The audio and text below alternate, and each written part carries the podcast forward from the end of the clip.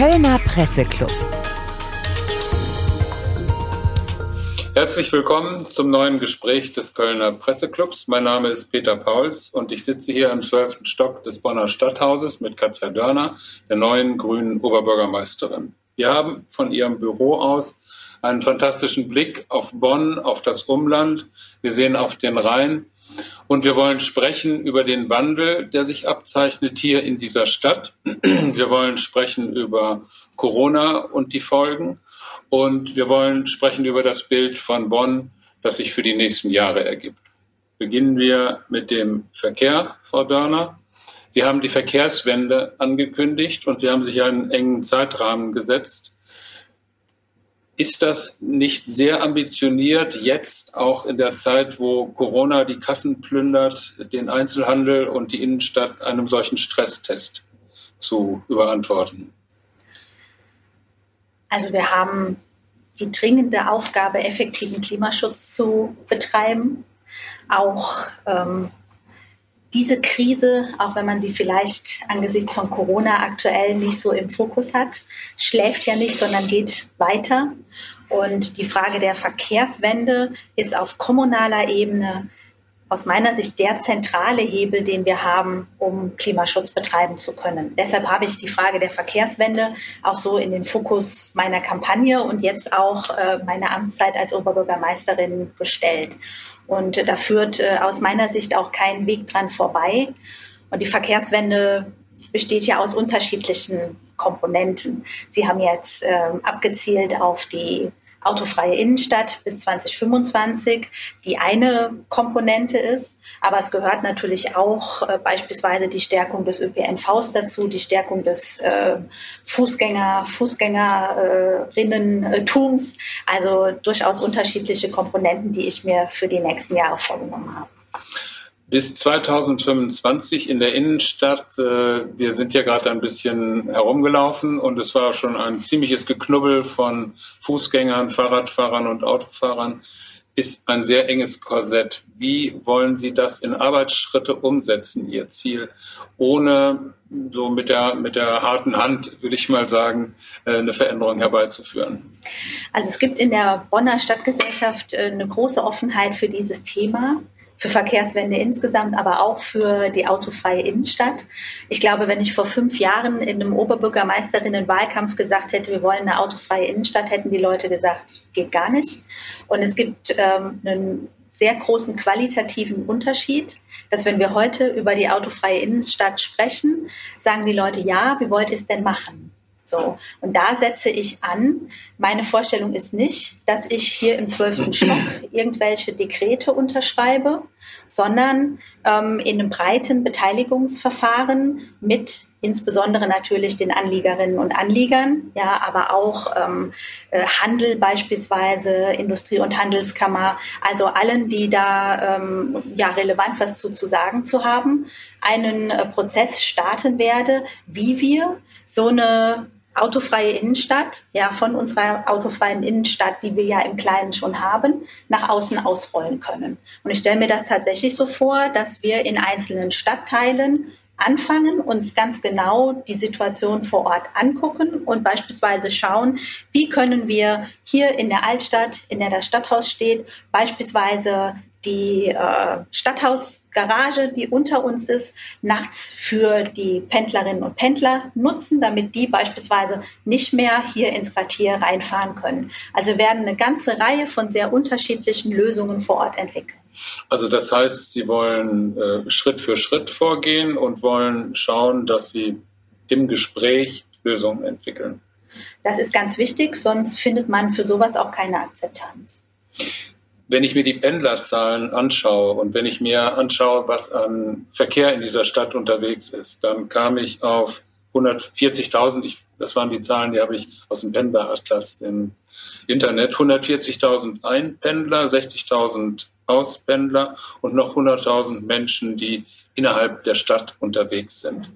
Heißt das, dass sie durch ihre Maßnahmen diese Ströme verlagern? Das heißt, dass andere Bereiche stärker frequentiert werden. Die verschwinden ja nicht. Im Gegenteil, Bonn wächst ja und es wird im Zweifel noch mehr, ich sage mal einfach neutral, an Bewegung geben.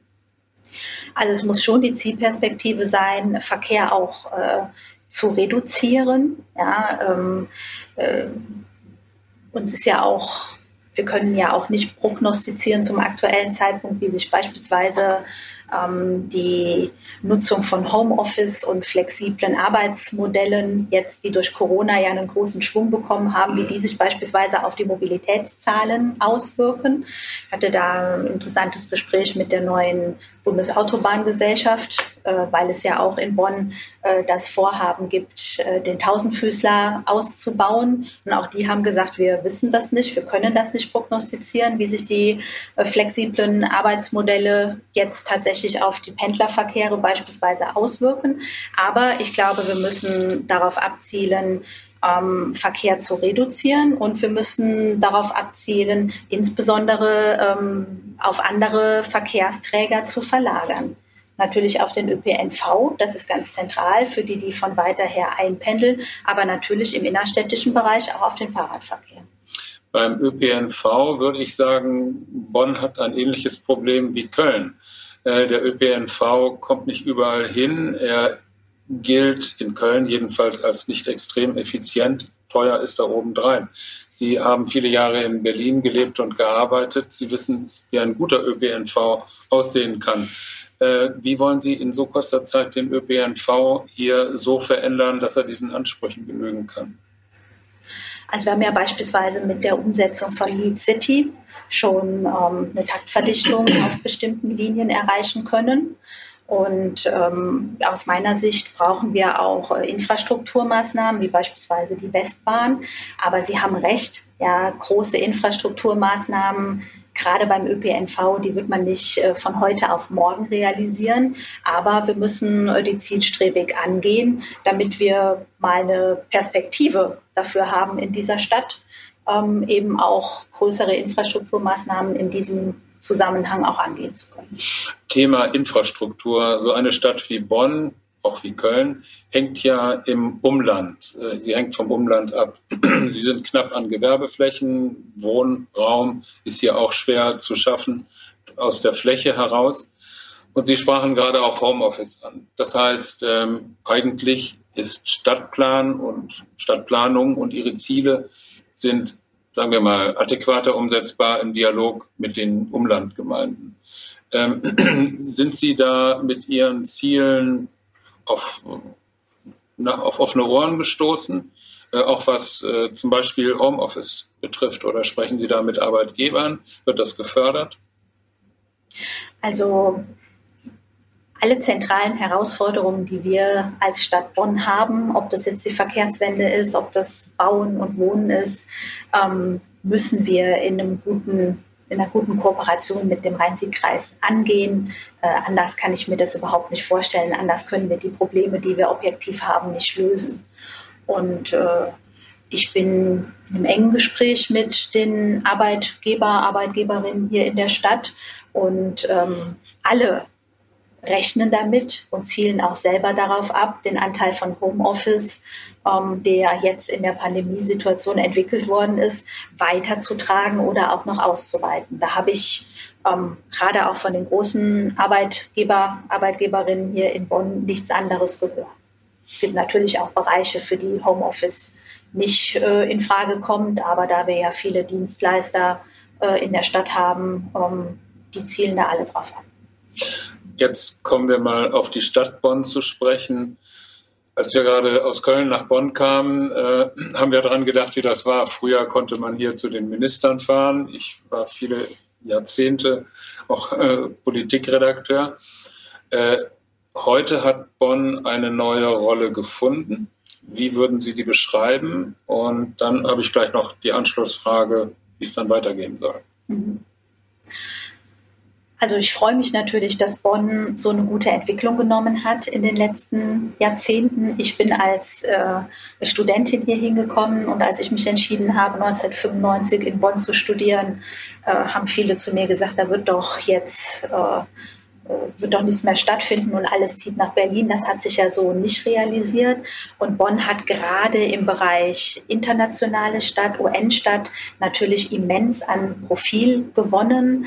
Äh, das strahlt auch auf die gesamte Stadtgesellschaft aus, diese Internationalität als Beethoven-Stadt haben wir in den letzten Jahren uns auch wirklich äh, im kulturellen Bereich als eine Art Marke im positiven Sinne entwickeln können. Und äh, ich sehe schon Bonn natürlich auch weiter als zweites äh, bundespolitische Zentrum. Also die Ministerien sind ja in Bonn immer noch verankert und äh, sollen das äh, auch bleiben, weil die eben für viele ähm, Cluster, die sich hier angesiedelt haben und hier erfolgreich sind, ob es jetzt das internationale Cluster ist, ob es das Wissenschaftscluster ist oder beispielsweise auch die Gesundheitsökonomie. Ja, hat man nicht so sehr im Blick, ist in Bonn aber sehr stark. Die sind natürlich eng auch darauf angewiesen, dass die Ministerien ihren Sitz in Bonn haben. Was sagen Sie denn vor dem Hintergrund der Lehren aus Corona, Homeoffice, das heißt der dezentralen Arbeitserbringung, zu den Plänen, dass man die Ministerien in Berlin konzentriert? Das habe ich schon immer abgelehnt und als Oberbürgermeisterin lehne ich das natürlich weiter ab. Ja, und äh, die aktuelle Situation belegt ja sehr schön, dass das, was die Region und die Stadt Bonn in den letzten Jahren immer argumentiert hat, äh, dass ein Umzug äh, nicht notwendig ist, dass wir beispielsweise auch die oft kritisierte Reisetätigkeit aus den Ministerien über Videokonferenzen auch drastisch reduzieren können. Aktuell ja, zeigt sich, dass das relativ problemlos möglich ist. Damit ist ein Argument, das in der Umzugsdebatte immer sehr in den Vordergrund gerückt worden ist, eigentlich vom Tisch. Wenn wir jetzt mal ein bisschen sentimental sind. Sie haben ja gesagt, äh, Sie kennen Bonn aus Ihrer Studentenzeit. Sie kennen aber auch Berlin. Und ein Argument war immer, in Berlin ist man näher am Volk ich muss sagen, wenn ich als Journalist, als politischer Journalist und Chefredakteur in Berlin war, hatte ich nicht den Eindruck. Ich hatte eigentlich den Eindruck, man ist hier näher am Volk in dieser bescheidenen, aber doch der Nachkriegszeit sehr angemessenen Stadt. Ähm, wie gesagt, wir sind jetzt nur sentimental. Seien Sie doch auch mal sentimental, Frau Oberbürgermeister. Es fällt mir so ein bisschen schwer, in dem Kontext sentimental zu sein, angesichts dessen, wie gut sich Bonn entwickelt hat. Aber ich kann Ihnen sagen, die Kolleginnen ähm, und Kollegen, die ich im Bundestag hatte, die in Bonn noch amtierende Abgeordnete waren, die haben mir immer gesagt, wie nah sie in Bonn am Volk waren. Ja, dass man hier in den Restaurants äh, saß und äh, von der Bevölkerung angesprochen wurde. Man kannte jeden einzelnen Taxifahrer und hat einen Schnack gehalten. Und das ist ja alles in Berlin überhaupt nicht der Fall. Also ich habe in meiner Abgeordnetenzeit Berlin auch als, ja, nicht sehr nah, jedenfalls den Politikbetrieb, nicht sehr nah am Volk empfunden. Also Sie können einen Standortvorteil durch Nähe zu den Regierten den haben sie nicht entdeckt. Darf ich das so ausdrücken? Naja, die Frage stellt sich ja jetzt weniger. Die Bundesregierung ist jetzt ähm, äh, in Berlin. Wir haben ähm, die Ministerien noch mit ihren Sitzen. Und ich glaube, dass es für die Zukunftscluster der Stadt Bonn, die wir in den letzten Jahren entwickelt haben, sehr wichtig ist, dass es einen Kontakt, einen unmittelbaren, auch örtlichen Kontakt zu den Ministerien gibt. Ob jetzt die Bonner Bevölkerung den Kontakt zu den Ministeriumsmitarbeitern sucht. Ich weiß es nicht. Wenn Sie jetzt ein bisschen in die Zukunft schauen, ähm, Bonn internationale Stadt. Äh, Bonn ist von den Institutionen her eine internationale Stadt. Löst die Stadt das selber ein mit ihren Angeboten? Ist sie auf eine internationale Kundschaft eingestellt? Hat sie internationale Schulen, Kindergärten, ein Angebot, ein Kulturangebot, das sich international messen kann? Also meines Erachtens auf alle Fälle und wir legen da auch einen sehr starken Fokus drauf. Ähm, wir als Stadtverwaltung bieten unsere ähm, Services in Englisch an. Wir haben eine eigene englische Homepage. Ähm, ich mache beispielsweise als Oberbürgermeisterin auch meine Covid-Info-Videos immer mal wieder äh, auf Englisch adressiert auf die internationale Community, die wir hier in Bonn haben. Wir haben eine internationale Schule. Also das Internationale ist schon sehr verankert in der Stadt und in der Stadtverwaltung. Und natürlich ist es wichtig, auch kulturell ein Angebot zu haben, das äh, in der obersten Preisklasse mitspielt. Und das haben wir mit dem Beethoven-Orchester beispielsweise, aber auch was Theater angeht, was Oper angeht. Da müssen wir uns nicht verstecken. Und Sie haben, wie früher gewitzelt wurde, auch die Autobahn nach Köln. Und Gleis 1, der führt auch nach Köln. ähm, Sie waren in der Landespolitik. Sie waren äh, die Büroleiterin von Frau Lörmann von den Grünen. Sie waren elf Jahre Bundestagsabgeordnete und nun sind Sie in der Kommunalpolitik. Das ist ein Weg, den man, den ich eigentlich andersherum kenne. Man ist erst in der Kommunalpolitik und dann geht man auf die höheren Ebenen zu. Wie kommt das? Äh, können Sie uns das erläutern, warum Sie Ihre Liebe für die Kommunalpolitik entdeckt haben? Meine Liebe für die Kommunalpolitik ist tatsächlich schon alt. Ich war hier in Bonn äh, acht Jahre die schulpolitische Sprecherin der Ratsfraktion. Also ich bin eigentlich zur aktiven Politik über die Kommunalpolitik gekommen. Und dann 2009 äh, Bundestag und elf Jahre, wie Sie sagten, äh, Bundestagsabgeordnete. Bei mir ist tatsächlich so gewesen, dass ich in den letzten Jahren ähm, ja, immer mehr äh, ist bei mir die Erkenntnis gereift, dass es natürlich extrem wichtig ist, auf Bundesebene die richtigen Rahmengesetze zu machen. Ja, eine gute äh, Rahmenbedingung brauchen wir natürlich auch, aber so zentrale Fragen wie, ähm, findet die Verkehrswende wirklich statt? Ja, machen wir wirklich was für den Klimaschutz? Schaffen wir das, unsere Gesellschaft zusammenzuhalten? Das wird letztendlich nicht in Berlin entschieden, sondern das entscheidet sich hier vor Ort. Und das war für mich wirklich die Motivation, so eineinhalb Jahre vor der Kommunalwahl äh, sehr ernsthaft in die Überlegung einzusteigen, mich als Oberbürgermeisterin zu bewerben. Stichwort, schaffen wir das, die Gesellschaft zusammenzuhalten? Was kann die Gesellschaft trennen und wie kann man sie zusammenhalten? Also eine gute Sozialpolitik ist aus meiner Sicht wichtig, um eine Gesellschaft zusammenzuhalten. Können, könnten Sie da auch ein paar Beispiele geben? Ja. Also äh, in Bonn ist beispielsweise die dringendste soziale Frage die Schaffung von äh, bezahlbarem Wohnraum.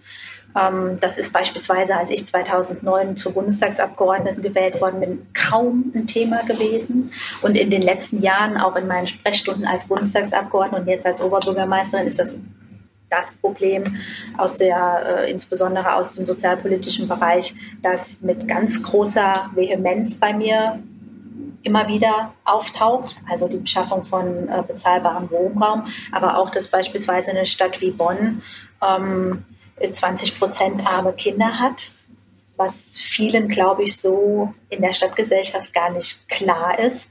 Und äh, die Wohlfahrtsverbände in Bonn haben einen eigenen Art Atlas gemacht. Wo sind eigentlich die armen Kinder in Bonn? Und da kann man schon eine quasi Spaltung erkennen. Und das ist natürlich auch sozialer Sprengstoff.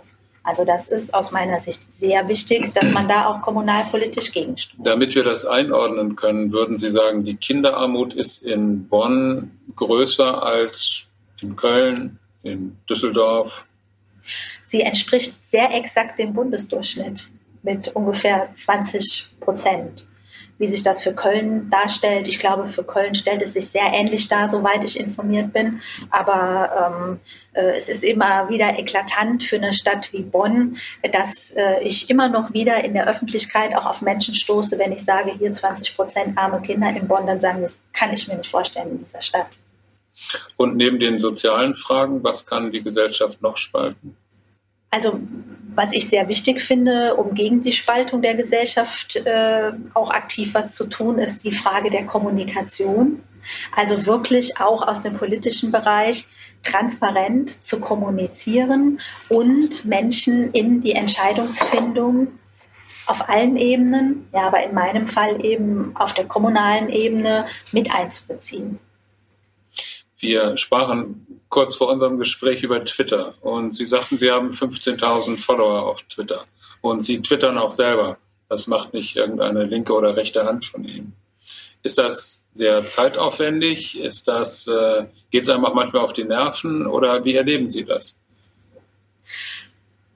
Also von allen Social-Media-Aktivitäten ist Twitter eigentlich mein ähm, Lieblingsmedium, ähm, weil man eben kurz und knapp relevante Informationen ähm, mitteilen und teilen kann und man auch äh, schnell unmittelbares Feedback bekommt. Und das finde ich schon gut und wichtig. Ähm, ich bin aber auch, wie glaube ich viele Politiker, Politikerinnen, die im Fokus stehen, ähm, Opfer von äh, sehr unfairen Shitstorms gewesen. Jedenfalls, ich habe die als unfair äh, empfunden. Ähm, da muss man natürlich auch in gewisser Weise ähm, ein bisschen dickes Fell entwickeln. Ja, sonst kann man sich, glaube ich, äh, in solchen Medien auch nicht gut aufhalten. Geht es auch manchmal so richtig äh, aggressiv zur Sache? Sind Sie bedroht worden oder ähm, ja? Ja, also ich bin insbesondere als Bundestagsabgeordnete, ähm, als Frau, das ist ja auch äh, ein sehr relevanter Aspekt, ja, dass gerade Frauen äh, und insbesondere junge Frauen auf Twitter häufig sehr massiv angegangen werden, noch mehr als Männer. Und das ist mir auch passiert. Auf Facebook sind Sie da auch unterwegs oder ist Twitter, ist das Ihr Medium, wo Sie sagen, da fühle ich mich wohl? Also Facebook ähm, mache ich auch, mache ich auch selber. Ähm, das macht mir auch Spaß. Da kommt man halt häufiger mal in eine etwas längere und intensivere äh, Diskussion mit äh, den, in Anführungszeichen, Freundinnen und Freunden. Sprechen wir nochmal über den Nachbarn Köln. Äh, Frau Reker ist Ihnen ja politisch nahe, sagen wir es mal so. Ähm, machen Sie Dinge gemeinsam? Ist das ein steter Dialog, den man hat? Sagen Sie, man kann was von Köln lernen oder Köln könnte was von uns lernen? Wie sieht die Zusammenarbeit aus? Also ich bin in einem guten Austausch mit äh, Frau Reker. Habe ich mich auch sehr gefreut, dass sie mich äh, unmittelbar kontaktiert hat nach meiner Wahl. Vorher äh, kannte ich sie nur sehr flüchtig. Und ähm, ich kann sicher sagen, dass uns beide wichtig ist, äh, uns gut auszutauschen, äh, gute Nachbarn, gute Nachbarinnen zu sein. Wir haben ja auch beispielsweise mit den Gremien der Sparkasse ähm, viele Schnittpunkte, die von großer Relevanz sind äh, für beide Städte. Und deshalb ist ein guter und intensiver Austausch extrem wichtig. So ein Gremium wie die Metropolregion Rheinland, äh, wie schätzen Sie das ein, sagen wir mal in Theorie und Praxis? Also ich bin gerade noch dabei, mich in diese Kooperationsformen äh, gut äh, einzufinden und einzuarbeiten. Grundsätzlich äh, finde ich es sehr wichtig, dass es solche Formate des Austausches gibt. Das ist übrigens auch eine Erfahrung, die ich aus Berlin mitbringe, dass die Regionen, die sich untergehackt haben, sich gut vernetzt haben, eben dann auch gegenüber einer Bundesregierung sehr stark haben auftreten können und dann natürlich für die Region, für die miteinander gut vernetzten Städte, Landkreise dann auch sehr gute Ergebnisse erzielt haben. Aber das heißt, Sie würden erwarten, dass äh, so ein Zusammenschluss, ähm, der ja organisiert sein muss, dann gegenüber Dritten die Interessen der Region vertritt. Das ist meine Vorstellung. Also, sagen wir mal eine Art Außenministerium. Außenministerium ist vielleicht ein bisschen hochgegriffen, aber von, vom Ansatz her. Ich habe das jetzt in ganz, Zeitungsmann gemacht. Okay, einem, ja, also in einem ganz positiven Sinne eine starke Lobbyorganisation für die Region. In Düsseldorf und in Berlin. An erster Stelle sozusagen ja, ein Vernetzungsgremium nach innen, ja, ja. Bündelung von Interessen, ja, und äh, auch Erarbeitung von Positionen und die dann eben auch stark nach außen vertreten. Das würde ich mir beides erwarten und erhoffen. Sie haben jetzt noch zahlreiche, ich sag das, nenne das mal Butter- und Brotthemen. Die Beethovenhalle, die Stadthalle in Bad Godesberg ist, glaube ich, einsturzgefährdet. Ähm, das Stadthaus, in dem wir gerade sitzen, nannte ein Kollege despektierlich eine bewirtschaftete Ruine. Ähm, der Ausbau des Tausendfüßlers, ähm, ich glaube, jetzt habe ich die, die wichtigsten Sachen. wie viel Zeit lassen Ihnen solche Projekte, also ich spreche von einer Stadt, die eine Oper saniert hat und mittlerweile in den Milliardenbereich vorzustoßen droht, ähm, kann so etwas ihre ganzen Pläne, die sie mit dem Wandel verbinden, torpedieren? Also sie erfordern natürlich auch eine große Aufmerksamkeit, das ist klar. Aber ähm, sie dürfen nicht dazu führen, dass äh, das Weiterdenken der Stadt in großen Linien ja, äh, komplett zum Erliegen kommt. Äh, deshalb äh, organisiere ich beispielsweise auch mein Dezernat als Oberbürgermeisterin um und wir schaffen hier ähm, einen eigenen Geschäftsbereich für die strategische Programmsteuerung, um eben das, was aus meiner Sicht auch in den letzten Jahren zu kurz gekommen ist, nämlich ähm, vernetzt zu denken. Ja, große Themen wie beispielsweise klimaneutrales Bonn, was nicht ein Dezernat alleine umsetzen kann, das hier zu verzahnen und dafür auch Women- und Manpower zu schaffen, dass wir das aus dem Dezernat der Oberbürgermeisterin mitsteuern können. Darf ich nochmal nachfragen? Das heißt, Sie gucken bestimmte Projekte, wie laufen die und Sie lassen sich Bericht erstatten und gucken sich kontinuierlich den Fortschritt an mit einer Entscheiderrunde oder Entscheiderinnenrunde. Also unter anderem ja, aber wir ähm, schaffen schon eine Struktur, die ähm, aus sich heraus darauf hinwirken soll, die unterschiedlichen Dezernate an bestimmten Punkten thematisch, ja, projektbezogen besser zu verzahnen. Jetzt Sagen Sie uns nur noch, wie sieht Bonn im Jahr 2025 oder 2027 aus? Was, was ist Ihr Bild von einer Stadt, das Sie haben, dass Sie auch den Bürgern sagen, die man ja nicht allein mit Verordnungen regieren kann? Also es soll eine lebendige Stadt sein. Es soll ähm, eine Stadt für alle sein, in der, ähm, wir sprachen eben über die Kinder, ja, in der alle Kinder unabhängig von ihrer Herkunft äh, gute Chancen haben. Das ist mir sehr wichtig. Es soll eine internationale Stadt sein. Also das, was wir etablieren konnten, auch als Selbstbewusstsein, ja, im Sinne des Wortes. Ja, die Stadt soll sich selbst als internationale Stadt begreifen und das eben auch in Vielfalt und Offenheit repräsentieren. Das würde ich mir wünschen für die nächste Zeitperspektive und natürlich beim Thema Klimaschutz vorankommen. Ich glaube, das ist bei einer grünen Oberbürgermeisterin DNA und selbstverständlich, dass ich das anstrebe. Dann danke ich Ihnen für das Gespräch, Frau Dahn. Ich danke Ihnen.